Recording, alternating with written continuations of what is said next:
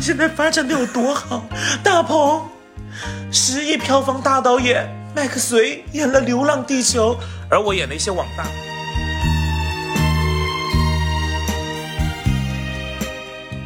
就我已经三十六岁了，我会为我的年龄恐慌吗？我说实话，会。你知道，像我这个年纪，好多男的不是就是开车到了地库，然后会坐在车里大车里抽烟大哭，然后真的压力会非常大，时不时的脑海里就会浮现一首老歌，以为自己的人生就这样了。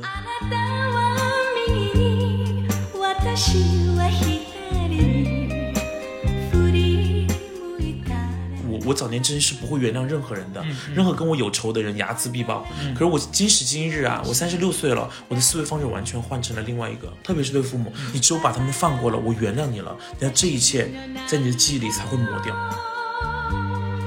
あなたの頬で吹いているのよ泣き大家好，今天我又在一个朋友的家里了。上次来这个小区呢，还是 去年冬天到花溪家。你要隆重的介绍一下我们小区。我们这个小区啊，各位朋友们，叫做阳光上东。听这个名字是不是觉得风水特别好呢？没错，这里啊住了很多很多演艺圈的大咖。嗯，比如说大家现在最爱的人是谁？是谁？李现吗？对，他就住在这里你现在。住在这儿啊？对啊，他天天都在门口健身房健身。那你见过他吗？我没有见过，但是那个我我出门的时候想要健身的时候，嗯那个健身房的那个就是卖卡的那个人，他就说。哎，要不要来办卡呀？要不要来办卡呀？然后我和我朋友在一起的嘛，我朋友也是个演员。我说，哎，李现在上面健身，我是在跟我朋友说，嗯然后他就说，对，宪哥每天下午都来跑步这样你还不去办个卡啊？可以看到李现。啊。我为什么因为李现就要去办卡呢？你这个人真的也是很很有自己的主意哈。不是，我没有觉得他很不错啊。如果是马云的话，我会去。好的，那你现在跟我们的播客的朋友介绍一下你自己吧。你还没说。播客的朋友，大家好，我叫方嘉译。我一直觉得自己二十五岁，结果我刚才看了一下身份证，我三十六岁喽。我三十六岁了，吓不吓人？我认识你的时候才三十岁，高嘉诚。真的，我们两个是呃，也是因为啊，我真的因为这个工作认识了好多人啊。你在胡说八道些什么？你忘了你以前是我的粉丝了吗？你以前在校内网的时候 看我，我是最早一批做那个短视短视频的人。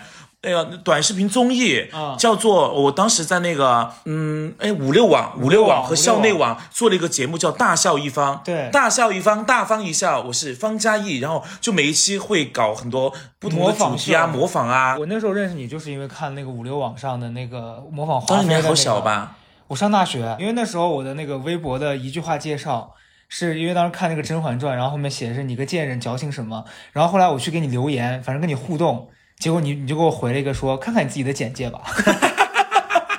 你这个人也是非常的不好聊啊。在我的印象里啊，你是有一颗疯狂的想法的一个人，但是你是属于那种呃有点冷眼看这个世界，你你喜欢看别人，去观察别人，以及你自己想疯，但是你试了好几次，你感觉被一层那个你你感觉被一个那个就就是那个那种湖上面飘的那个球呢，人在里头的那种东西，哦哦对对你特别像那种。对，对你就像人在里头，你是看得见外面的，我们也看得见你的，但是你自己是却感觉出不来的，你需要有人把你哎扎碰。你这个哎形容特别准确。我前两天回家，我去我去染染头发，不是之前黄的嘛，嗯，然后我在那个店里面理发，有个女生就坐在那儿，然后那女生就用我听得到的声音跟别人说说，哎，你看那个人长得像不像高嘉诚？然后我就很尴尬，我说嗨，你好，是我本人。你应该说嗨，我是高嘉朗。没有，后来他就说，哎，为什么你这么安静啊？我都不敢认你。我说我在大家心目里面留下的印象到底是啥样的呀？就好像你还其实有你，你其实我觉得，嗯，怎么讲呢？可能因为我觉得，因为你身上有一个标签，还是属于奇葩说，嗯，所以大家对奇葩说整体的概念就是觉得这帮人一定都是非常张扬，非常就是那个爱说话、爱表达的。，对他，而且他觉得你可能在人群里面你也是说不知命地高嘉诚只是爱爱漂亮，偷偷的变美，然后想要惊艳所有人，结果也没有啊。但是瘦了呀。是瘦是瘦了，今天我们是给高嘉诚录一个播客，然后我的要求就是，那我顺便要直播，然后把他的粉丝吸过来。所以进我直播间的宝宝们，哎，来三二一，点关注，三二一，点关注，把我的上面的关注点起来，好吧？殊不知只来了十九个人，你 没必要这么用力吧？你也要用力。我跟你说啊，因为来一个人，你们也是我的朋友，也是我的贵人。哦哦，你这样把把我放在这儿，我真的听起来很贱，我嫌弃人少。对不起，我没有那个意思，大家，我很珍惜你们每一个人。宝宝，你是没看到我前前几天自己开视频，六个人。啊，我们的成宇大哥来了！成宇，成宇是我的直播间的大哥，给我送了好多好多礼物。大哥级别好高啊！应该也一会儿又又是个榜一吧？大哥，三十二号的爱情来到我们的直播间了。大哥，你有给公众号打赏的习惯吗？可以去我那儿打。大哥比较喜欢看给抖音那个打赏。OK OK，大哥，你看我锁骨都露了，你打赏我。你看，你看，阿倩一下就关注了我了。阿倩，谢谢你，一首好听的歌送给你。好人就有好梦，让我的爱伴着你直到永远。哎，你看，成宇大哥又给我送了送了鼓，看没？马上成宇大哥马上又飙到榜一了，谢谢成宇大哥。送一个股折合人民币是多少钱啊？没算过。没算过，哦，那等一下算一下，分一半给我啊！既然都播了，好了，反正我我印象里面，除了最早咱们俩那次接触，后来就是找你上节目，然后跟你沟通，嗯，然后当时就觉得你也是我认识的所有这些，当然算是演艺圈里面一小部分我认识的人里面比较好沟通的。而且无比随和。对，就当时视频你说要把一个什么漏腋下的旗袍送给我，我也不知道是为啥，反正那个时候还没有很熟，真的吗？真的。我毫毫不夸张说，我今天买了套西装，我就在说，嗯，要不要送给高嘉诚？为啥？我就是喜欢送东西啊，哦哦哦因为自己穿不下。那你现在哎会有那种年龄的焦虑吗？有，嗯有有有有有。我说实话，因为说实话呢，就是我早年间也算是很努力、很认真、很刻苦的一个人。嗯、也不是凡尔赛，就是嗯、呃上一次傅首尔，因为其实你知道吗？我傅首尔对我有个误解，他一直把我当小朋友，而且他一直觉得好像我呃。好像过得不是特别好，然后他后来就是通过其他朋友了解到，就是发现我有一些房产，然后有一些投资过后，他突然就惊讶到，就是觉得，嗯，方嘉译哪里哪里来的钱呢？嗯，然后有一次呢，刚好我们就吃饭，然后就聊到这个问题了。我说我说是因为我说我早年间啊，我说我在很小的时候就一直很努力的在工作，我说我从来没有说就是玩，就是因为我给别人的印象感觉好像我每天都在玩，但实际上我就是因为我整个从十九岁可以说到。呃，三呃三十岁吧，我不说我不说三十后面啊，因为三十岁后面来了北京有点疯，然后就是我整个那个十年里过的就是每天都很辛苦很辛苦的过，所以我整整过了十年那种就是那种打工人的那种那那那种，而且那个时候我已经很赚钱了，都还租那种一个月几百块钱的房子哦，几百块钱的房子哦。就是别人来我家都不敢相信我，我住在深圳的城中村里，你知道吗？连我去修电脑，底下的那个修电脑的人就说：“哇，你你你你一个电视上的人怎么会出现在我这里？”因为当时我我的目标非常的明确，我就是要挣钱存钱，然后就是买房子，就是要照顾爸妈，就是这样的心态嘛。所以我整个前十年过得非常非常的苦，我都没吃过什么好东西，那那你前十年的那个努力，后来累积了多少房产？这个不方便说吧？你好好好好笑哦。不是，因为我看你自己在那聊，你在那说我累积了一些房产，我以为你要讲，结果你自己又不说。当然不行啊，财不外露，哎，知道吗？那你现在就是不是我的意思，就是说，我就跟付小二分享，我说我小二，我说因为我不是小朋友，因为我可能就是不断的做医美，然后大家觉得我还是小孩，加上我穿着打扮也很疯狂，然后你的状态也比较像年轻人。对，但其实我说，因为我不是小孩了，我说我有这一切嗯是我应该有的。我说我也不是运气好，也不是什么都没有，我就是一直以来就是在工作、工作、工作、工作，从来没停下来过的一个人。对，这个我倒是看得到。其实你已经跟你同龄人的那些人比，你比好多人强很多，但你感觉就是不知满足的那种状态，不，这不是一个不是，你说人吧，特别好笑。如果你没有见过这个世界的好，没有品尝过的甜，就像我一直不，以前我根本不觉不觉得自己吃过苦一样。嗯，因为你没有品尝过甜，你就不知道。嗯，就像你没有住过好小区，你也不知道好小区的 好在哪儿。是我记得咱们俩第一次见面是在中关村的一家那个小吃城，你记不记得？对你来接我嘛？当时是第一季，第一次见，第哦，二第二季季奇葩说面试，对，然后然后咱们俩第一次见面，然后你见着我，你第一句话你还记得你说的是什么吗？你多少斤？不是不是不是很爱问你家体重。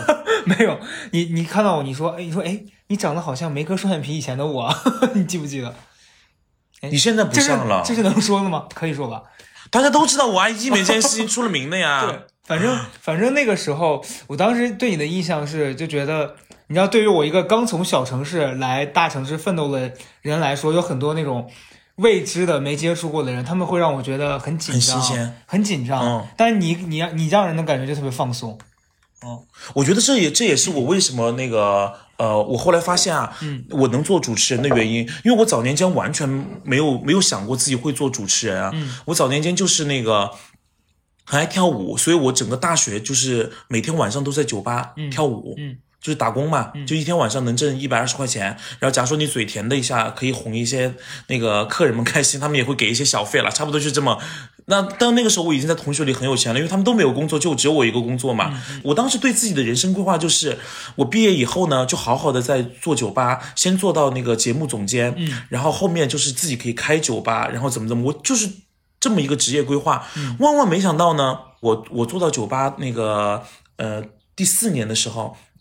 突然我们我我们那个酒吧就是增加了一个项目，就请来了个调酒师，他就每天晚上会调一个酒，然后他们就然后这个时候就需要一个主持人上去，因为我当时在广东嘛，所有人普通话不是特别好，就我的普通话特别好，然后完了呢，然后其他的人都害羞，就我不害羞，然后。我们老板就说，反正不管怎么样，这个酒只要我你们有任何办法把它高价拍出去，百分之二十是你们的。嗯我一听到这个，又多了一个赚钱的。你算，我每我一天跳舞，我要赚一百二吧，对不对？对。然后完了呢，我还靠一些有的没的小费啊，喝点酒啊，再要点钱。然后我如果再卖个鸡尾酒，我又可以继续赚钱，你知道吗？我怎么会放过这样的好机会啊？我马拿上话筒就冲到台上去，我什么都不知道啊，就开始乱说，胡说八道。嗯，然后就介绍调酒师，叫这个酒，然后给那些酒取一些很莫名其妙的名字，什么今夜醉，今夜不想睡，然后什么之类的，你知道，就是有点儿那种那种名词，然后就在呃就卖酒嘛。然后我我我后来就是就是这样子的一个一个一一个这种感觉，我就会发现。我真的不太怯场，嗯，但是呢，也得了一个毛病，就我特别怕冷场。我还跟马东哥说过这件事情呢，嗯，然后他当时有个节目叫《挑战主持人》嘛，我知道，对对对，嗯。然后来你去了，来我们学校挑人啊，哦哦。然后当时也非常的好笑。这个故事就是跟那种那种那种故事一模一样，就是你你陪别人去试镜，你被选上。当时还是一个女孩呢，她就是因为我会跳舞嘛，她就花了五百块钱请我请我帮她编排一个舞蹈才艺。但是呢，她就说那你帮我编了舞，你要帮我放音乐，总共才能给你五百块钱。我说好的。然后呢，我就去帮她放音乐，她表演了这个舞蹈。因为当时可能是很缺男孩，因为来面试的都是女孩，在我们学校啊。然后完了呢，那个导演组就看到我了，就说：“哎，你是学什么专业的呀？你不面试吗？”我说：“我不会搞你这个呀。”我说：“我是那个编剧班的。”嗯，他们说：“那你要不要试一下？”我说：“我不会耶。”我说：“我只会跳舞。”我说：“刚才那个舞是我编的。”他说：“那就再跳一遍。然后我就用给这女孩编的舞这个音乐跳了一遍，然后女孩没选上，我选上了。你这不就是最近那个创造营那什么利路修的故事吗？对，然后那个女孩，我跟你说啊，我以前跟她关系也算还不错吧。嗯，然后因为这件事儿闹我。此生都没见过她了。她肯定恨死你了呀！是我，我也是啊，我还花了五百块钱，结果你抢走了我的位置，是不是这个道理？Sorry，你一点都不真诚，你现在哎，过了那么多年了嘛，不是这些都小时候的故事了，记忆也不清晰。但我觉得最妙的就是后来我什么都不懂嘛，什么都不懂，然后那个就去参加比赛，你肯定是一轮游嘛，因为所有人都是专业主持人，我就只会跳舞，上去也在跳舞，干嘛的一直都在跳舞。然后后来马东哥就是对我说出的那句嘛，虽然你委屈，虽然你不服，但是你被淘汰了他。当时就说了这句啊，嗯，这句话他用了这么多年，对啊。然后后来你知道吗？后来有段时间米未不是想签我吗？嗯，然后马上去找我吃饭嘛，嗯，然后就跟我说，就是哎，你要不要到我们公司来啊？怎么怎么的？然后我就说，我说马老师，十年前你给我说过一句话，他说什么啊？我说你对我说，虽然你委屈，虽然你不服，但是你被淘汰了。我说我现在想还给你，虽然你委屈，虽然你不服，但是我不签。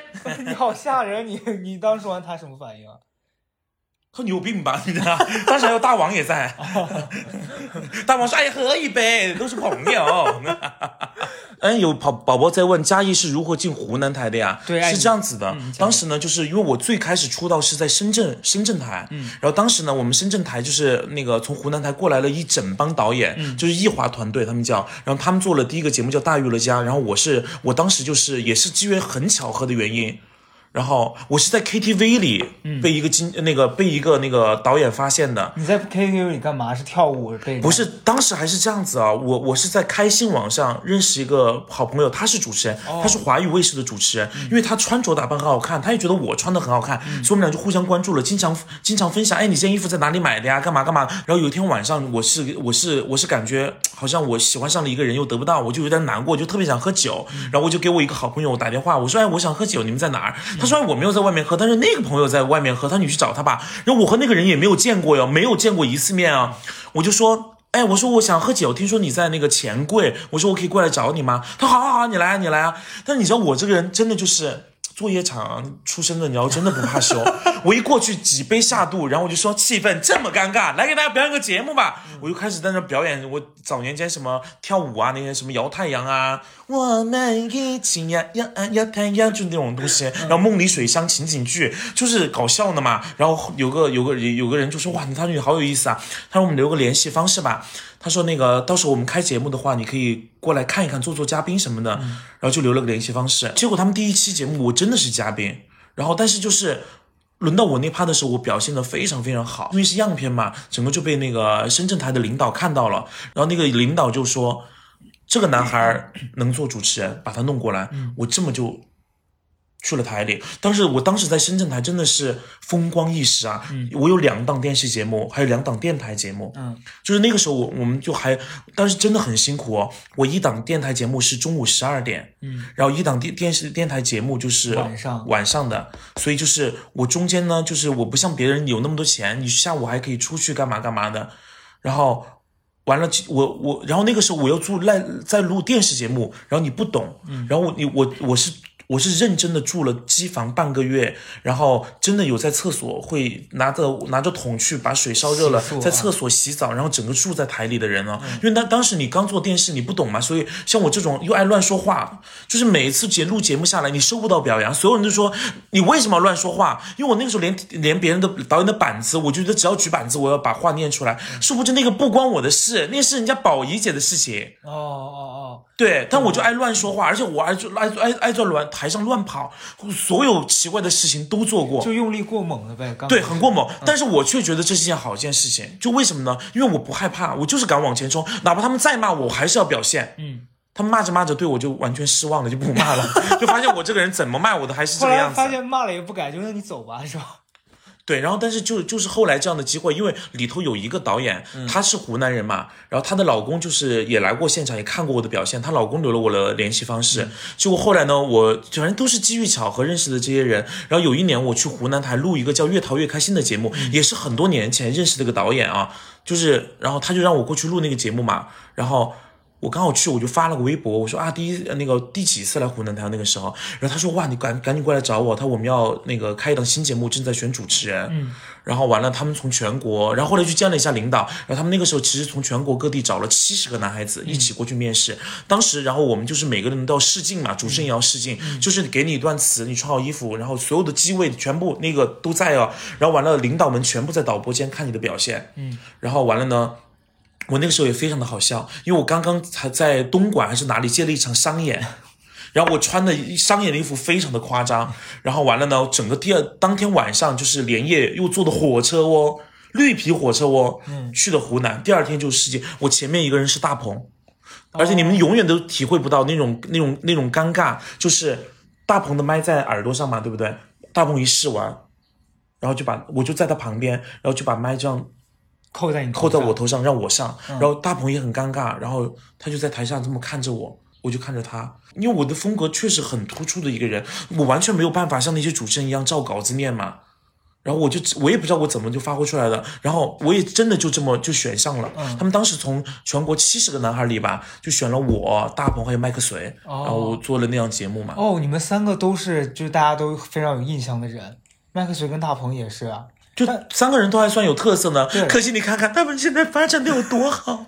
大鹏，十亿票房大导演，麦克隋演了《流浪地球》，而我演了一些网大，演了一些神仙。哦，对他去年在湖南卫视播了一个戏，演了一个什么什么精，你那是？而且我那个角色，那我那个戏叫做《哪吒降妖记》，嗯，你是妖。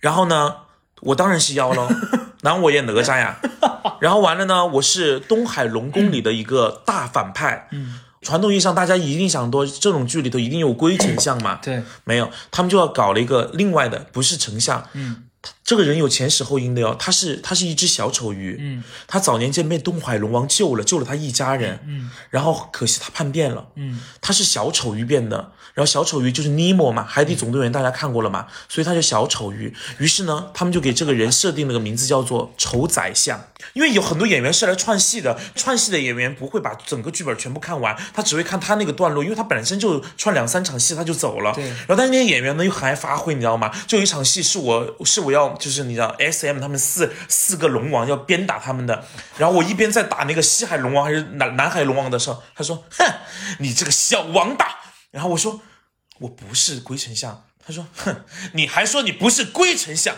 哼，当我不认识你吗？”我说：“我真的不是。” 我说：“哥，你不要乱发挥。”我说：“你看一下剧本儿。”我说：“我是丑宰相。”他说：“怎么又给来个丑宰相？”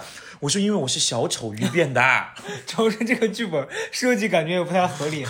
龙宫里面啥时候出现过小丑鱼啊？他也太太不显眼。但是有有些东西就是要在意料之外，又要在情理之中啊。那谁知道你今天会来我家里，我们开直播。现在有十六个宝宝，无望在说这是啥节目，好熟悉。新闻大求真，啊啊，传言天天有新闻大求真。那个节目现在还在，因为我前两天回家还在，还在，看到了。还在，还在嗯。对，但他现在当然，其实好多人也会那个问我，就是怎么离开那个节目啦，怎么怎么的。嗯因为做了四年了嘛，就是我会觉得你，你看我们读大学都读个四年就要毕业嘛，嗯我会觉得我在那个节目能获得的。嗯，能吸取的、能掌控的、嗯能学习的东西，全部已经掌握了。因为我是一个很喜欢变化的人，我说我我不太能够呃允许自己，因为其实继续留在那儿，你也可以继续做那样节目，对对，然后你可以活得也很衣食无忧的感觉。但我觉得这不是我人生要的。因为我觉得你跟你跟我认识的好多人一样，是你一直在追求那个变化的东西，就你不能允因为许自己我不是在追求变化，嗯我是怕一模一样。如果每天醒来的生活是一模一样的，我会整个陷入那种呃很恐慌的感觉。现在我们就跳回你最开始问我的问题，嗯就我已经三十六岁了，我会为我的年龄恐慌吗？我说实话，会。嗯，因为像我之前二十多岁的时候，可能就是因为什么都没有，然后家里又比较穷，嗯你唯一担心的事情就是觉得自己什么时候能买到第一套房子，你你你所有的关注点不在其他身上，然后你会很拼很拼，然后在拼的同时呢，由于你的精力好，你无论再累再累，你只要睡一晚上，第二天就回来了，然后你的酒量也非常的好，然后你的所有的东西，你皮肤也很好，你也不掉头发，你所有的状况都是非常非常顶级的，然后完了，你遇到任何困难。你几乎是从来没有害怕过，你只会觉得这是挫折，是老天爷又在给你上一堂课，但是你一定能跨过去。可是，比如说到了呃三十六岁了，我突然一一下子理解了什么叫做中年危机这件事情。你知道，像我这个年纪，好多男的不是就是开车到了地库，然后会坐在车里大车里抽烟大哭，然后真的压力会非常大，而且本身压力就很大了。一回到一回到家，看到不整齐的家，然后那个孩子的玩具一大堆，然后老婆又在抱怨，然后所有的感觉，他就是会很崩溃。所以我特别能够理解他们为什么崩溃，就是时不时的脑海里就会浮现一首老歌。以为自己的人生就这样了，就是你不再会有年轻人的那种不怕的感觉，对因为他年轻，他不怕，就是兵来将挡，水来土掩，我就是又有命一条。可是现在你变得非常非常的爱惜命，因为因为你有了嘛。你你大家懂那种感觉吗？就是因为你拥有了，又怕失去。就比如说我小时候不怕，我就大不了把命给你，为什么呢？因为你什么都没有。是现在你会有一种感觉，就命没了，我钱还有这么多没花完呢，我凭什么死啊？我可不能死啊，我可要好好活着呀。是就是有这种感觉了。是的，是的，但这种感觉是不是说你自己能控制的？它就是这个年龄感带来的，对，这个年龄带带来的恐慌感。我说实话，我说呃，我主持人我是觉得是老天爷给我的，我因为我发现我很擅长，但是从始至终主持人是因为他是老天爷给的一个礼物，是我在人生计划的范畴里从来没有过的一个职业，所以我从来没有想过要当一个很红的主持人。你你懂这个概念吗？比如说有些小孩儿，呃，像我们台里有些很很拼的啊，拼到那种呃，大家都知道是谁的那些人啊，然后谁呀、你说，你说，你说，别生气啊！你猜一猜是谁呀好难聊啊你！你们猜一猜是谁啊？就是有很多人很很很拼，他们会比如说呃，在饭局上突如其来掏一个本子，就说啊，哥哥，我非常喜欢你上一次在我们台里做的什么节目，当第十三分第四十五秒你说了这样一句话，那个时候呢，我备受感动。我当时心理层次是分三个段位，第一个段位，我听到这句话的反应是什么？我觉得你哪里说的好。第二个是什么什么？会有这样的人，是就是每一次每一次你不认识，每一次录完节目会发这么长的微信给领导给什么，也会有这样的人。因为像我，我是因为人生计划里本身就没有想过自己会成为一个主持人的人，所以我对这件事情的是就是那种很随意的态度。你给我我就拿着，你不给我我就不要。但是我说实话，我从小呢。就是非常想当演员的一个人，但是由于自己的外形条件呢，就是你只能当一个特型演员，对。然后其实包贝尔跟我说过一句话，我当时觉得包贝尔的哥哥疯了。他说：“他说嘉译，你没有发现你你其实长得特别帅吗？”嗯，我说我没发现。他说：“我告诉你啊，你要想当演员，你就拼命的减肥，你一定要把自己瘦成一个普通的男孩的样子，嗯，你一定能演戏。嗯，他说你的演技没问题，你的形象没问题，就是现在胖。他不是说你胖不好，而是说胖你会有很多角色的这种限限制对。所以当时我其实慢慢一想，我其实也问过自己，自己有很很热爱表演吗？我觉得我是可以说是喜爱，但谈热爱的话，其实谈不上。我觉得我人生最大最大的就是，呃，悲，也不能不能用悲剧啊，悲剧这个东西有点太大了，太太重了。我觉得我人生最大最大的就是一个不好的点吧，嗯就是因为可能从小就是家境比较贫寒嘛，嗯然后。呃，为了生存，就是把钱放在了很多时候的第一位。嗯就比如说，呃，如果你拿一笔钱和一个所谓不客不不切实际的梦想摆在我面前让我选的话，然后我会选择梦想这件事情。嗯，哦，我我会选择钱这件事，我现 我现在会选择梦想，为什么呢？因为现在我不挣钱我也可以，我就可以去选择一些看不到东西的，呃，就是肯定做这件事情。他没有收入，但是他可以给你带来一些人脉或者一些什么其他资源也好，但是他是没有收入的。可是比如说当年的我，我只能选择钱，因为我不挣钱的话，不仅我会挨饿，可能全家都会挨饿的感觉。哎，那你现在回头看有没有这种，你当时选了钱的时候，那个机会变得特别珍贵的这种，有很多啊，嗯，有很多啊，那你现在后悔吗我？非常后悔啊！你知道这个事情有多大吗？多大？《捉妖记》哦，捉妖记本来找你啊，不是《捉妖记》是这样子的，当年大家也知道一些特殊的原因嘛，所以这个电影要补拍。哦然后补拍的时候，他其实就需要一个男孩演那个男主角的闺蜜。嗯然后他们就给我有一天我晚上我就突然接到了这个电话。嗯然后完了呢，就说喂你好，方嘉译吗？我说对，是我。我说您是哪位啊？他说我是《捉妖记》的副导演。他说我们通过在网上看到你的视频，觉得你特别合适，我们有通过其他朋友聊拿到你的电话，我们就想问你，那个时候我正在收拾行李，因为已经已经把长沙的工作结束了，我要回广东陪我妈，要过年了嘛。然后就说，嗯，我们想请你大年初一到十五十五天的时间过来，那个给我们演一个角色。哦然后我说什么戏啊？他说《捉妖记》是部电影，嗯然后现在是那个井柏然是男一号，你跟他演对手戏。嗯然后你说一现在遇到这样的机会，我一定说好。我说你们什么都不用管我，甚至机票酒机酒我都可以自己出，对不对？当时我就直接反应我说多少钱？他说你要多少钱？嗯我说那就应该按天算吧，嗯对吧？我说毕竟我是客串嘛，我说那就那个十五天，我就报了一个价，嗯，然后那个副导演就笑了，就 汤唯来我们这个剧组免费，吴君如来我们这个剧组免费，你说你要这么多钱，嗯，他这么凶吗？然后对，然后他就说，他说也没什么好聊的了，就把电话挂了。因为当时我确实也不知道捉妖记是什么，刚好呢，我有一个妹妹，她呢是一直跟着李易峰在工作的，我就因为她比较懂这些嘛，我就赶紧给她打电话，我说妹，我说哎呀怎么回事啊？我说那个什么是捉妖记啊？我说刚才那个副导演就前前后后给她讲了，我妹妹说咔，赶紧接，赶紧接，赶紧接，去道歉，去道歉。嗯然后呢，我道歉我也做不出来，我觉得好打个电话回去好丢脸。我说那我给人家发一个那个那个叫什么短信短信，嗯我说嗨，还在生气呢？我说 然后呢？那人没回我呀。哦，确实啊，哎，但是真的是错失了一次宝贵的机会。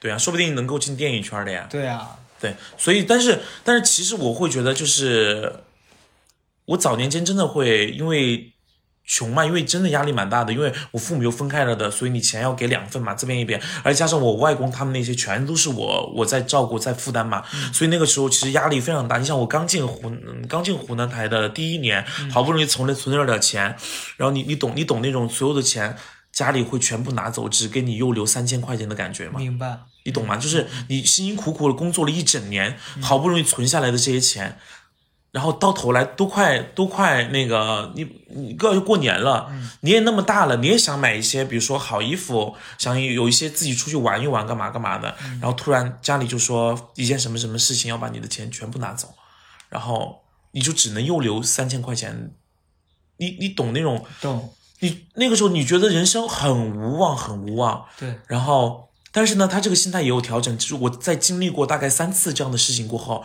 我突然之间就对我父母没有愧疚感了，嗯。所以甚至我还有那种感觉，嗯我觉得他们拥有我这么好的儿子，是他们的福分。真是 好运气呀、你会有这样的感觉。所以我现在就觉得我跟他们扯平了，我不欠他们的了。我早年间会觉得。他们给了我命嘛，又觉得他们很不容易的把我养大。后来我又觉得，哎，是你们养大的吗？好像是我自己把自己养大的我，就会有这种。嗯，但是我早年间，你发生这种事情，你会对他们有怨气。嗯，但是这种事情或各方面抵消以后，你就会发现，我现在跟他们关系就是比较平等了。就我觉得我不欠你的，你你无论去哪里说，去任何地方说我，我都是觉得我没有，我不会被人无愧对我，对我觉得做人其实最后就是四个字：问心无愧。我自己心里舒服，我觉得我不欠你的。对，等一下，刘晓庆庆姐来了吗？是刘晓庆姐姐吗？哇，刘晓庆来我的直播间了，宝宝们啊！真的假的？刘晓庆老师，你看我脸都涨红了，真的假的？啊啊啊！我要拿水浇自己啊！真的假的？但是真的也要被你吓跑了，你干嘛在这边发疯啊？天呐，宝宝们啊！天呐，真的假的？巨星光临我的直播间，哎，不是不是那个，不是也也就是也叫刘晓庆的那个一个用户吧？可能我觉得也真的假的？有？可能。就是本人就是啊！啊！啊！Oh my god！刘晓庆老师，我也是重庆人，很喜欢你，从小父母就喜欢你，后来我也很喜欢你。哇，我跟你说，刘晓庆老师，你都不知道，我真的，我想背一些经典台词，但是我现在突然卡壳了，我真的。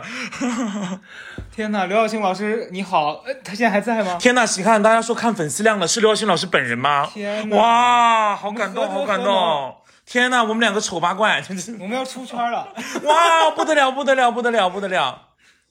天呐，因为刘耀庆老师真的是关注他关注你的抖音不是因为刘耀庆老师是我妈妈很喜欢的一位女性，因为其实，在我们小时候家里非常非常的困难嘛，嗯，然后我妈就觉得就是她要找到一个精神领袖，然后她就是她的对标人物，其实不是对标，她哪里？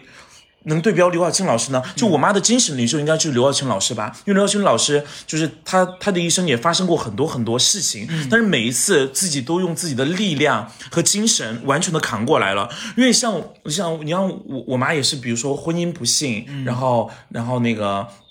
工作不不幸，然后就反正这一生都不是过得很顺遂。但是他们每次在绝望的时候，因为我小时候经常回去看我妈坐在那个那那边哭，你知道吗？嗯然后她就是拿个毛巾，而且我跟你说，我后来才发现，人哭的时候，他根本不会是这么擦眼泪的，还是糊不是？他是整个那个毛巾已经都湿透了，他整个就像洗脸一样，是这么在擦眼泪，这么在擦眼泪的。嗯然后他给我说一些，因为我妈除了喜欢刘晓庆老师之外，她又很喜欢琼瑶，所以她说话就是她精神世界是刘晓庆老师，但是她说话又很琼瑶。然后她就是净说一些琼瑶的话，我又听不懂。我那时候年纪又小，我说妈你咋了？她说要嘞，人生最大的悲哀莫过于心死。哎，我说你在说啥子哦，妈妈，我听不懂。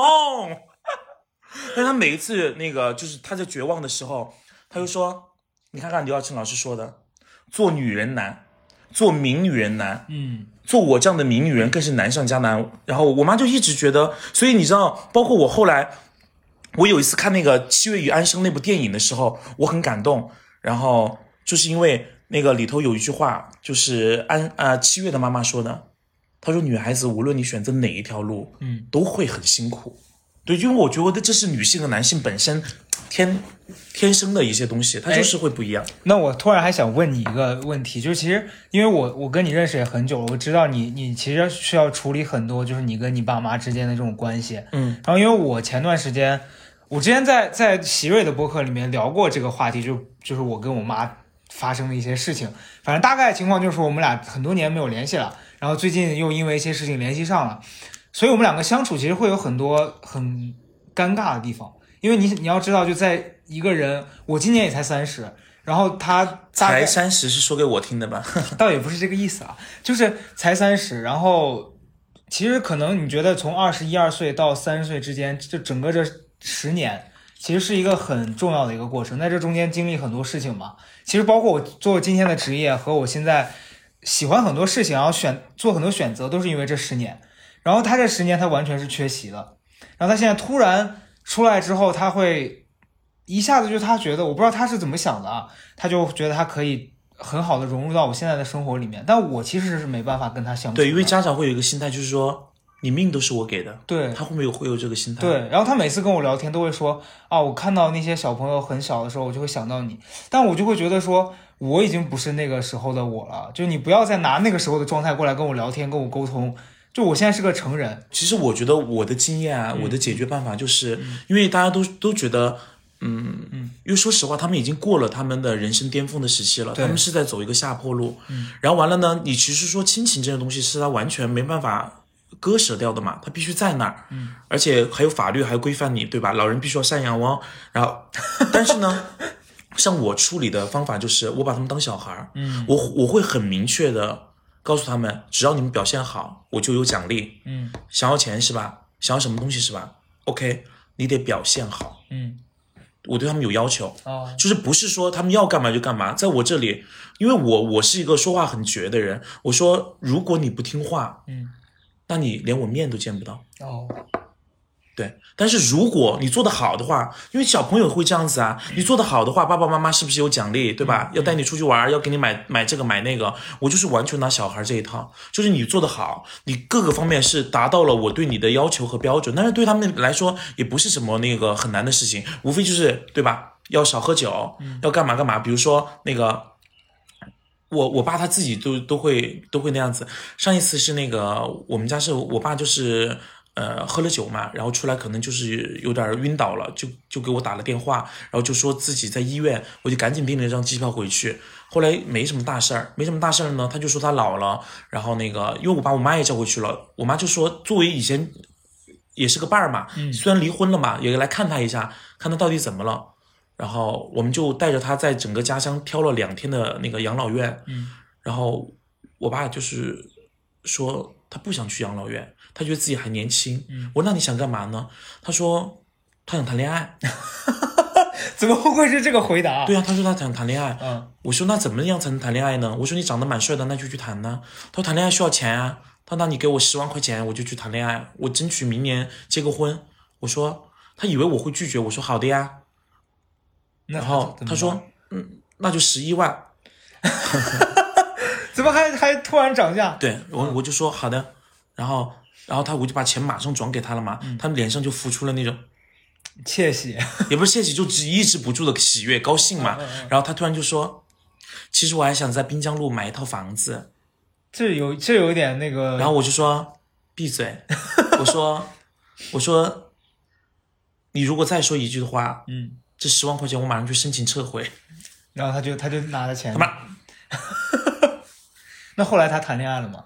不知道啊，没跟我联系。嗯，他他是说的那个时候明年，呃他说一给他一年的时间，他一定要那个把婚给结了嘛，嗯然后怎么怎么的，哇，这件事情如果被我妈知道了，我妈会非常的愤怒。对你妈应该又会又会为什么钱给他过不给我？行为吧？因为因为我之前看你发，就是你妈妈是特别相信那些很奇葩的那些什么保养品啊什么的，是不是？家里全是骗局。对，因为有一次我在我在那个跟方呃，我看你的那个朋友圈，就是你妈罩了一个锅在头上，对我，我回我回去，我说我头痛，我妈说，哎，有个锅，有个神神秘的宇宙能量锅，她顶着那个锅头就不会痛。我说啊，这是什么？然后睡的床也是那个睡了玉床，嗯，非要快非要找我要六万块钱买的，说那个睡了那个玉床能治百病。哎，对你这样一说，我觉得你妈有好多很很离奇的事儿。还有一次拉着你去上一个寻亲的节目，是吧？嗯，然后找到最后找到了吗？找到了呀。你讲一下这个事儿吧。嗯，我觉得这个还挺挺精彩的。整个故事是这样子的，因为我爸这个人呢挺不负责任的，在我妈就是怀着孕大肚子的时候，我爸每天都在外面就是喝酒干嘛打牌，反正就整个不着家。嗯然后我妈呢，就是全靠她的一个高中同学，然后朱阿姨，然后那个朱阿姨呢，因为他们家刚好都是医院的嘛，然后他们就把我妈照顾着的，所以我从呃我妈怀孕开始到我我妈就是生了我，然后我这个我本名就他们取的，嗯然后我整个就在他们家可能长到了一岁多吧，嗯，然后我爸才大概的出现，来。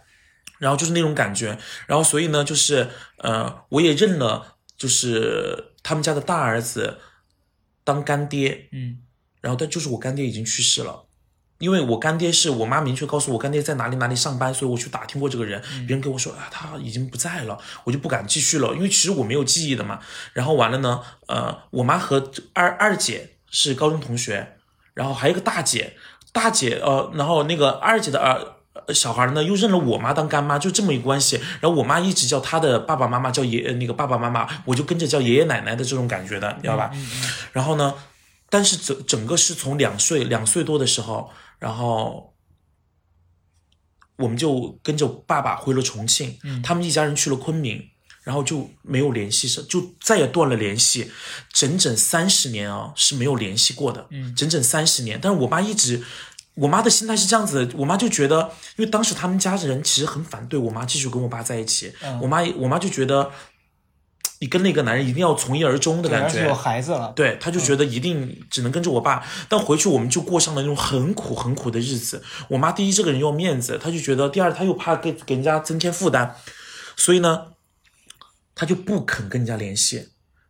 然后你知道我，然后就是这样子，我妈只是不断的给我表达，等你以后有出息了，我们一定要回去报恩。说这种话，你不觉得很奇怪吗？我不理解他们的心思。嗯我就问我妈，我说，我说妈，我说其实我说我的思维方式一直是这样子啊。我说我也受过很多人的帮助和恩惠，嗯我说这些人也消失在我生命里了。我说我也找不到他们了。我说但是他们给过我的温暖呢，我说从来没有断过。嗯我说我可以把这一份温暖或者我受过别人帮助的这个东西，我说传给另外的人。我说我不一定要回馈你。比如说高嘉诚帮助过我方嘉译，我可能会帮助这个百喜欢百子湾一九八八这个人这个粉丝，但是喜欢这个百子湾这个人呢，又会帮助另外的人。我说他就会形成一个圆。这个世界就会很好了，对对吧？我说不一定非要你帮助了我，我一定要找到你高嘉诚来谢谢你，因为当时你帮我的时候，一定没有想过你要图我回报，对不对？是的，就是这个理念。嗯。然后我说，那既然我们找不到他们，就不用找，只要我们过得好，对吧？我们可以帮助别的人啊，嗯，对，心里也是一种慰藉，也就好了呀。然后我妈才把前前后后给我讲清楚，嗯，就他们一家人对我们到底有多好。她说，你知不知道，如果没有没有他们的话，她说，说不定妈妈都不能很好的把你生下来，嗯因为没有人照顾我妈，就是只她就是一个一个女人待在那里的，然后全部靠这一家人，而且就是连我的以前的名字也是他们取的，甚至就是我妈才跟我说了一个很很精彩的事情，嗯，他们一家人由于非常担心我们一家人，他们曾经专门到重庆来找我妈，嗯我妈躲起来了，啊，他那他为什么要躲？就怕别人担心他。他觉得自己过得太不堪了。哦，因为那个时候就是我们一家人住在一个只有可能十平方的小房子吧，然后只有三样家具，然后一一张桌子，一个沙发，一个呃床，然后每天我睡觉就把那个帘子拉起来，我睡沙发上。然后他就觉得自己这种窘迫的生活不能让对方担心了，而且人家给他写了很多封信，他从来没回过。哦，你妈的行为特别琼瑶，就真的是。对对对虽然我能理解他的那个我不能理解，我觉得他有病。或者什么，但是我觉得确实做的有点就没没必要这样啊。对，然后他就是，反正就是，他就一直一直给我重复一件事情，就要等我以后有出息了去找人家，你懂吗？他就希望你们家有一个很好的经济水平什么，然后跟人家说，你看我们现在过得很好，但我们很感谢你，有一种回报的感觉。哎，殊不知找到了，人家家里过得更好。那后来呢？然后后来就是那个我发微博，嗯然后粉丝帮我找到了这个人，要到了联系方式。反正最后呢，就是他们突然来我们酒店见面了嘛，嗯然后三十年没有见，然后他们是质疑的，因为我当时电话打通的那一瞬间嘛，嗯，然后我妈就说他是谁谁谁谁谁，对方就说你不是，你肯定是啥子骗子。嗯，然后别人还问了一个问题：你既然要来找我，为为什么不拜拜托云南电视台？你要在湖南电视台，就是因为别人都会觉得他在昆明，你为什么要找跨跨台跨台？然后他说：哎呀，那是因为我幺我妈，他说那是因为幺二现在在湖南台工作呀，然后就是这样子这样子的一个感觉。然后后来就是我以为他们见面会像普通的寻亲节目一样，就就见面痛痛哭啊，干嘛干嘛也好，没有。嗯，他们见面完全没有任何申诉啊！我给大家演一下，他这样子，他们三个人来的，我姨父、我大姨和我那个姨妈妈，然后是他嘎，是不是他？哎呀，是他！哎呦，你跑哪儿去了？那些年你跑哪儿去了嘛？哎呀，你真的怎么这么多摄像机在拍我们哦？哎呦，不要拍了，不要拍了！你走哪儿去了？你你是你你是你哪去哪儿了？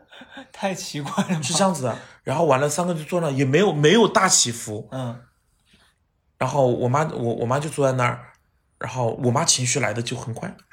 爸，你不晓得那些年我过得有好惨，他老二不是个人呐、就反正就这样有那，然后我我我大概算了一下，预估了一下，整整十十几分钟以后，我的姨妈他们才上情绪。嗯，因为这是完全不一样的啊。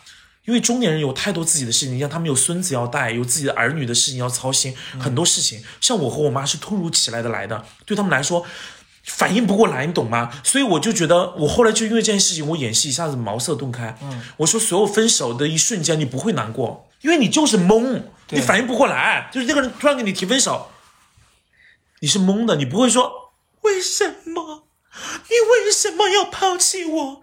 你难道忘了我们的誓言？不，绝对不会这样子。这这种也太烂了吧！这什么谁的情绪会一上来就这样？对，但是但是后来我就发现他们的情绪是一点一点浮上来的，因为我们为什么会被感动？因为他们的情绪浮上来，其实因为我对他们是没有记忆的嘛。他们突然看到旁边一个我，我就说那是哪个哦？我妈说那是幺儿的嘛。哇，长这么大了哇！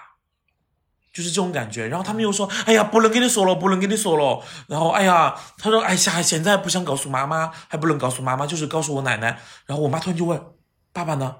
嗯他们就说：“爷爷已经去世了哦，啊。”然后他们那个就说：“哎，不能跟你说，孙子还在家里等着洗澡，因为他们就很快要回去了。”然后，但是我我都能听到我妈的那种心跳声，已经蹦蹦蹦蹦蹦蹦，她很激动。我妈就说：“哎呀，要来回去我要检查下身体，我觉得我心脏可能负荷不了，我可能有心脏病。”我说：“不是，你就是太激动了。”然后就是这样一件事情嘛。然后结果因为第二天他们就约好了，第二天要见面，因为要要和整个一一个大家族还有奶奶见面。然后那个导演组也非常搞笑，就是因为素材真的不够，所以要拍一些我妈为了彰显自己过得好，在家里打搭配衣服的一些那种画面，你懂的？就像电影里头女孩儿要参加一些 party，会对对啊对对对，嗯呃。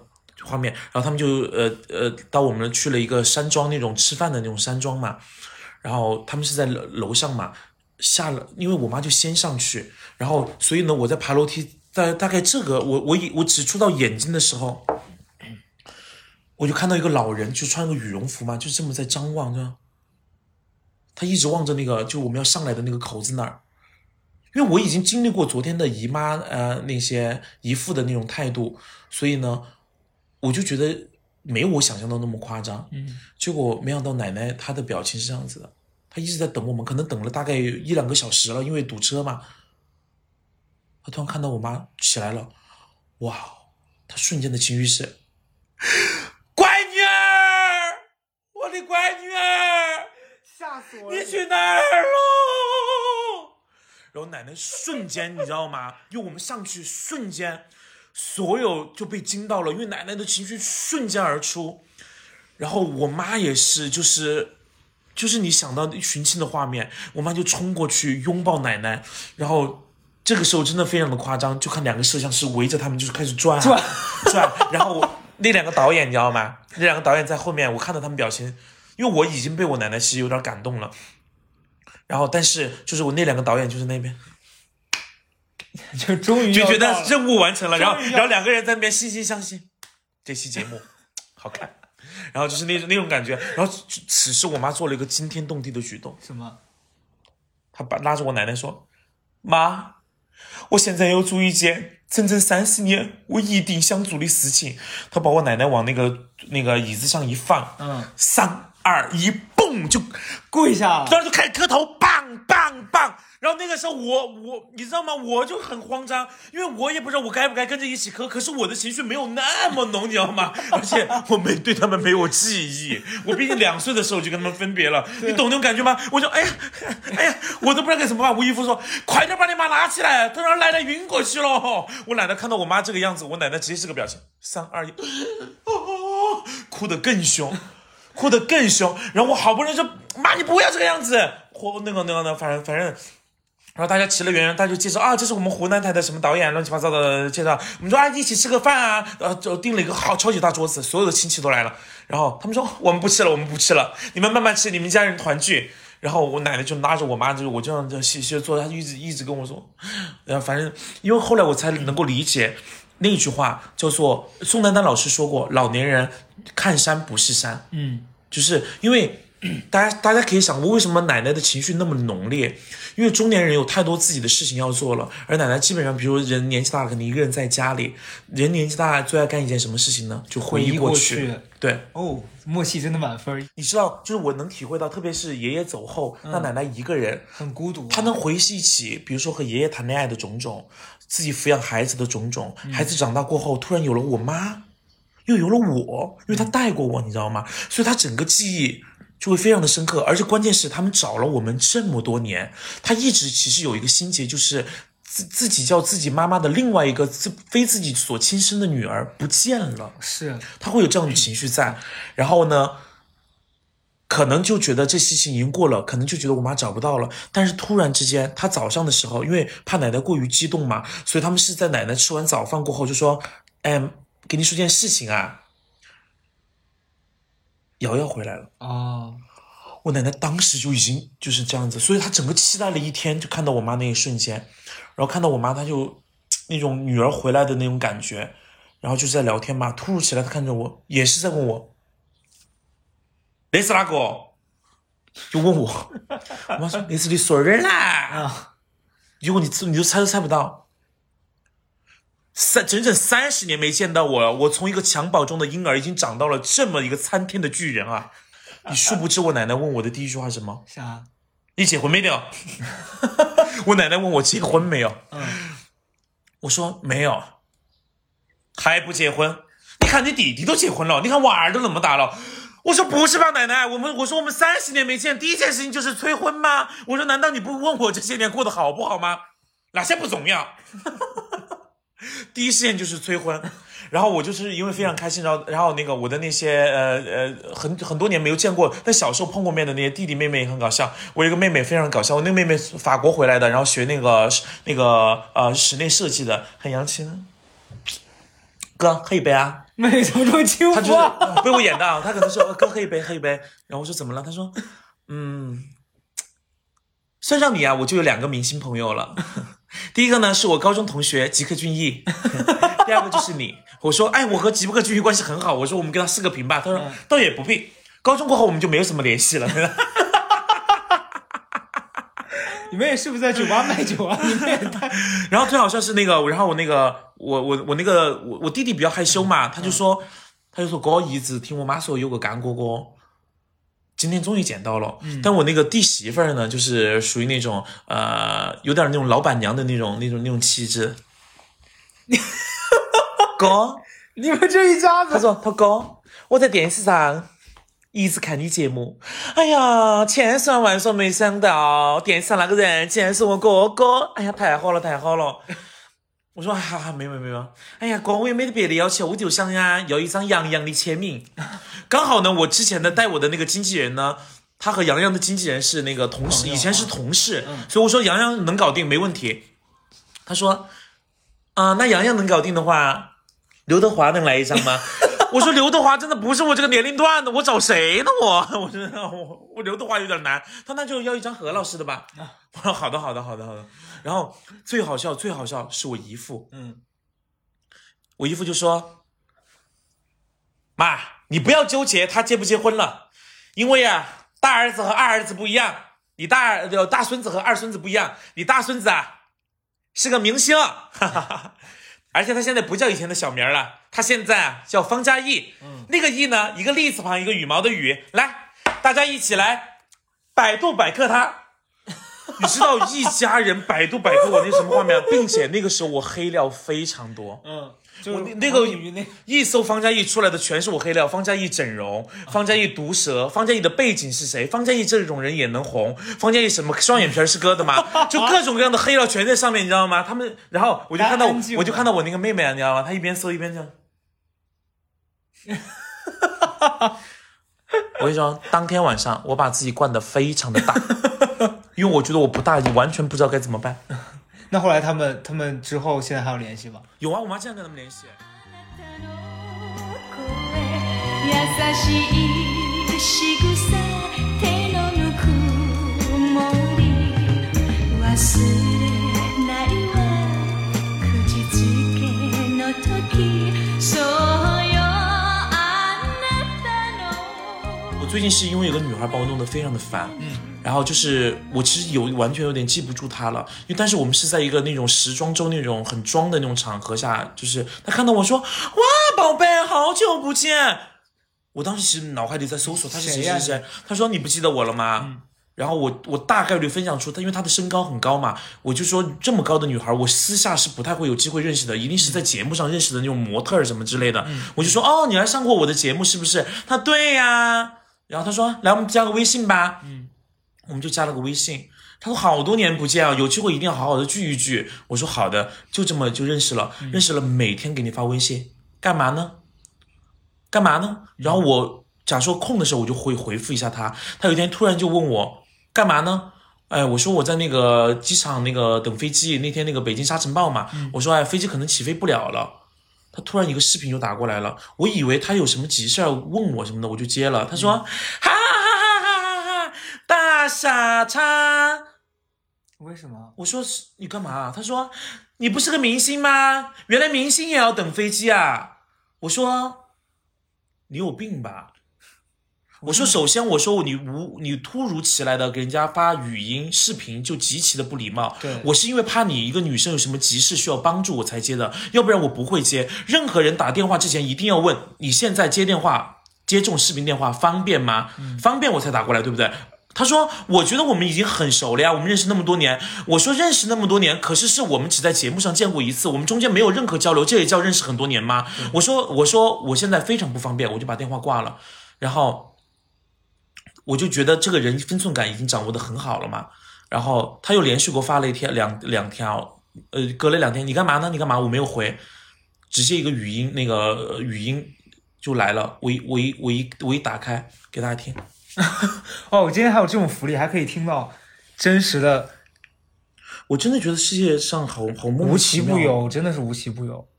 他听听他说什么？你还活着吗？哈，给大家听一下。你还活着吗？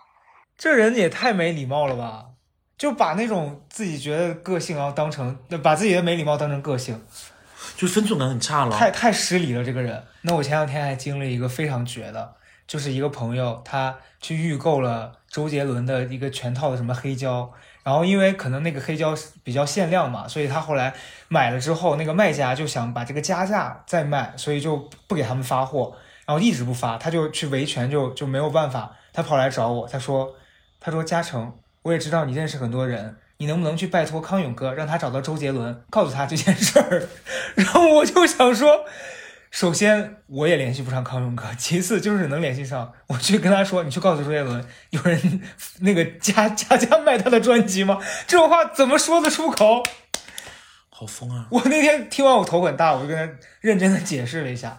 不是后你们你们就就为什么大家后来在说，其实慢慢长大以后，你不需要那么多朋友，你的好朋友其实有几个就够了。是的因为其实你后来才发现，这个呃世界上有好多好多人，嗯，是跟你不一样的，但是不是他们不好，不对，嗯，就是他们这样的人可以成为朋友，你这样你和你这样的人成为朋友就好了，是就大家都有那个。呃，有喜欢的嘛？就是比如说他这样的人，他一定能接受自跟自己同样个性的人啊。对，尤其我觉得社交的这一块儿，我昨天看那个茶姐发了一个微博嘛，她反正那条微博大概意思是说，我现在对人的好奇心越来越少了，但我对这个世界还依然保持着好奇，所以我就把我有限的精力跟时间都花在对世界的探索上，我没必要去参加一些跟人的社交的局，把大大把的时间浪费在那个上，我就觉得哦，好对哦。这么跟你说一句话啊，我来北京快五年了吧？嗯就是你要知道，我不工作的时候都在喝酒啊。嗯一方面呢，确实是我因为我爱喝酒；一方面呢，确实就是喝酒场上你能认识到一些，比如说那个呃工作上可能会 double 到的一些人。嗯，但除除此之外，我跟你说，因为我的心态放得很好，嗯我是把玩儿放在第一位的。有很多人就是想说出去社交，认识很多人。机会来，我说，殊不知外面所有的人，他们也是这么想的。是大家手里都没什么资源，大家都在一顿乱喝。对，然后这件事情是有悖论的，就是所以你一个人就是当你认准了你要做的事情，你就踏踏实实的去做，是这是最关键的。对然后因为我觉得觉得我好就是好在我疯起来的时候会让所有人感觉到我是一个超级大疯逼，嗯，但我做事情的时候就会变成另外一个人，是就是怎么讲呢？就是如果你不很好的看清楚这一切的话。你到后面就会，因为我认识了太多人，我我来北京就是他们介绍给我认识的嘛，整整五年了，嗯，我真的不夸张啊，至今为止没有工作。哦，是我我记我我来的时候认识的一个模特也是，从我认识他到现在，他就根本没有正经的干过什么活。嗯我就不知道他们在干嘛，嗯，因为我真的是觉得青春是很有限的，你要你应该在你最年轻的时候，就是把你的基础打得很好，因为你像你像到了我这个年纪过后啊，我就明显的发觉。我没有以前那么有魄力了，是我因为我体力跟不上了。对对，比如说我以前工作再累，我第二天就回来了。我现在很累的话，我要真的要在家里躺两天，我才回得来，就回不来了嘛。嗯，然后所以你的所有的东西都会越来越。当然每，老天可能跟每个人的机会不一样，但是我还是会觉得你你在你最有体力、最年轻的时候，应该就要去多做些事儿。你要好好的，就是玩儿，当然要尽情的玩儿，但是工作也是要，就是很，很你有多爱玩儿，你就要多爱工作才行，要不然的话，我我，如果你运气好的话，你可能后面有很多发发展，但是绝大多数人就是平凡的呀，是的，对啊，我们可能就要接受自己很平凡的这个轨迹，嗯，但是我就会发现，因为我会觉得，我也问过他们，我说为什么不工作呢？他就说觉得啊，这个工作不够好，不够好。什么叫做好呢？嗯，你工作一定是你先把这个工作做好了，别人发现你的好，你才能遇到更好的呀。怎么能直接就跳到一个好？你都没有工作过，怎么可能？而且关键是你随着年龄越来越大，别人更不可能让你工作了。是对啊，我为什么不找个年轻的呢？对，对啊，嗯，但我会发现，不知道为什么，就是我觉得我好像只有在北京才感受过这样的人群，哎、嗯。那你现在还会也不也不也不买单，一辈子没买过单，都是我们买。是？那你现在会有计划说是要在这个地方长久的待下去，还是以后就会选择你以前的那个城市回去了？北京吗？嗯我从来没想过要来北京哎，我来北京也就我我长这么大，我从小就没想过要来北京。嗯对，然后我当然，但是我来北京艺考过啊，因为当年想考中戏嘛，嗯所以来北京艺考过。但我从，但你想，我我们当时那个所有同学那个大学毕业都要来来北京北漂啊那些的，我就没有啊，嗯。就完全不是，因为我南方人嘛，还是想回南方。嗯。对，像我觉得成都啊、重庆啊，包括上海呀、深圳啊，我都很喜欢。但你说北京吧，我经常的，我早年间在北京还有这种感觉，我每一次工作回北京啊，嗯。在机场的时候我就会很难过，因为我不知道我为什么要在这个城市活着，嗯。因为这个城市完全没有归属感。尽管我比很多人好了很多了，对不对？我回来，我回到自己的房间，然后我的房间又不是出租屋，嗯对吧？然后，但是我还是会有那种这个城市与我无关的感觉。我在想，是不是我那天在想，呃，以前不懂，大家大家说国外的那种游子的感觉，他们已经在国外生活的很好了，可是他们就觉得那个国家也没有归属感的感觉，他们就想回到自己祖国的怀抱嘛。我说应该是同样一种心情，就这个城市没有自己的一份记忆，哪哪怕这个城市其实跟你改变了，对，嗯，然后但是他的记忆那种感觉好像就是不一样，所以我真的就是觉得我以后可能就是会活在成都啊、重庆啊，就是这种更适合自己的也。不是适不适合，就是，但是这个东西我不排斥啊，我没有说一定要怎么怎么样，我都是一个很很 OK 都可以嗯。我当年来北京也是因为。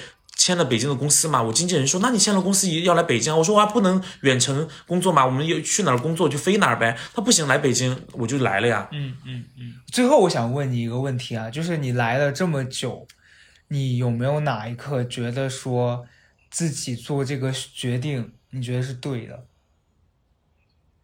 当我看到北京很疯癫的人类的时候，嗯我那一刻我是觉得来北京来值了，嗯因为我以前待过的城市，呃，我有几个细节啊，嗯是我觉得是这个城市独有的。嗯有一天早上喝酒，跟一帮朋友喝到了早上那个六点，然后就去吃早餐嘛。嗯因为我都不喝酒的时候，你就一直在划拳啊、玩骰子啊、疯啊、干嘛的，也没好好聊天嘛。然后吃早餐的时候不冷静下来了嘛，然后一个男孩就说：“哦，我要赶紧回去那个洗个澡，嗯然后化一个淡妆，一会儿要去冯小刚的那个剧组面试。哦然后这个又说什么什么样子，然后又做时尚的什么的，然后又那种很疯狂的那种人，然后这一切，因为以前我在我自己待的城市里，我自己会有觉得我的思维方式和我的行事作风有点疯。嗯其实我在我的世界里，我觉得我是正常的，但在别人的眼里，我是一个特别跳痛的人，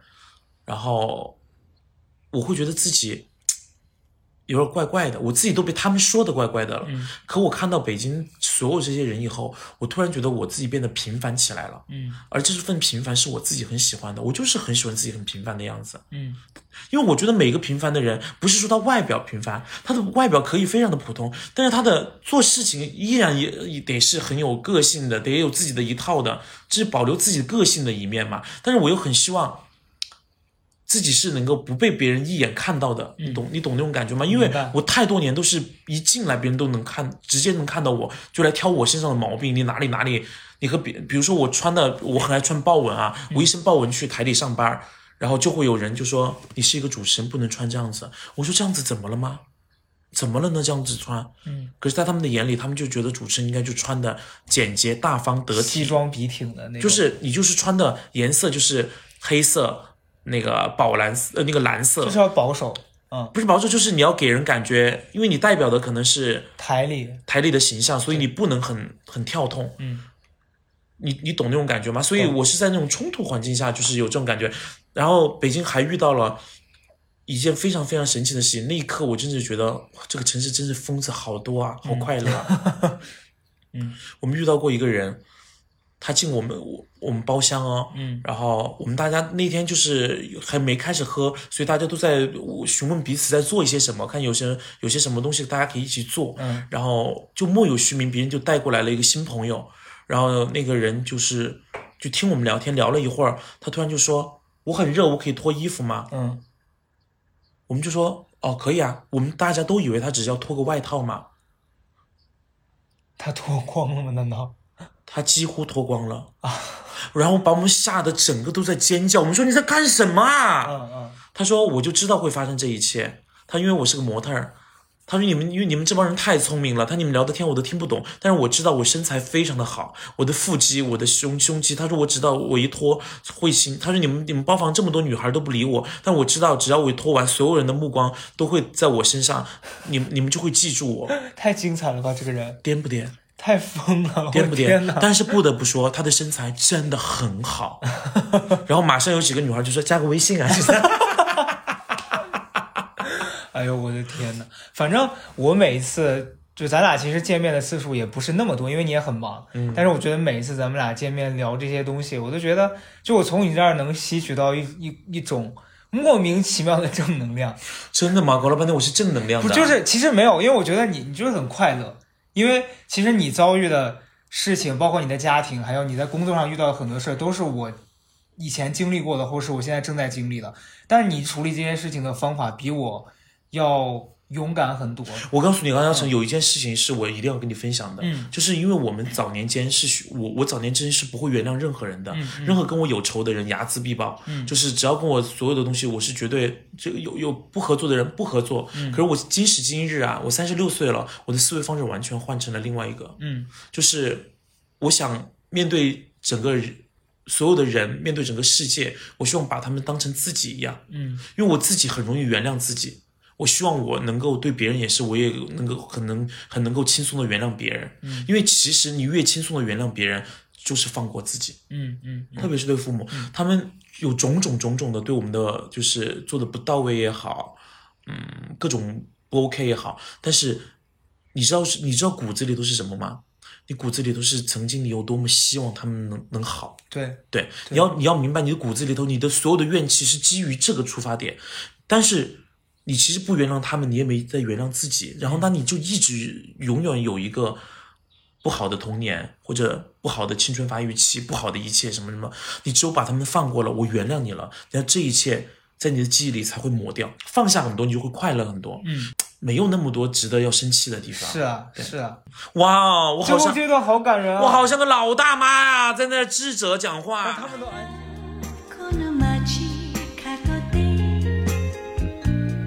Goodbye my love 歩いて行きましょう好，那今天反正我们在放放假里面聊的这些，其实可能比较杂，但是我也觉得还是有聊到一些比较打到别人心里面的东西。反正不管打不打到别人，打到了我，尤其是最后的一段，我打算今天回去可能就本来我问你的一些问题，我觉得我试着自己去做一些和解，然后可能去解决一些这些矛盾。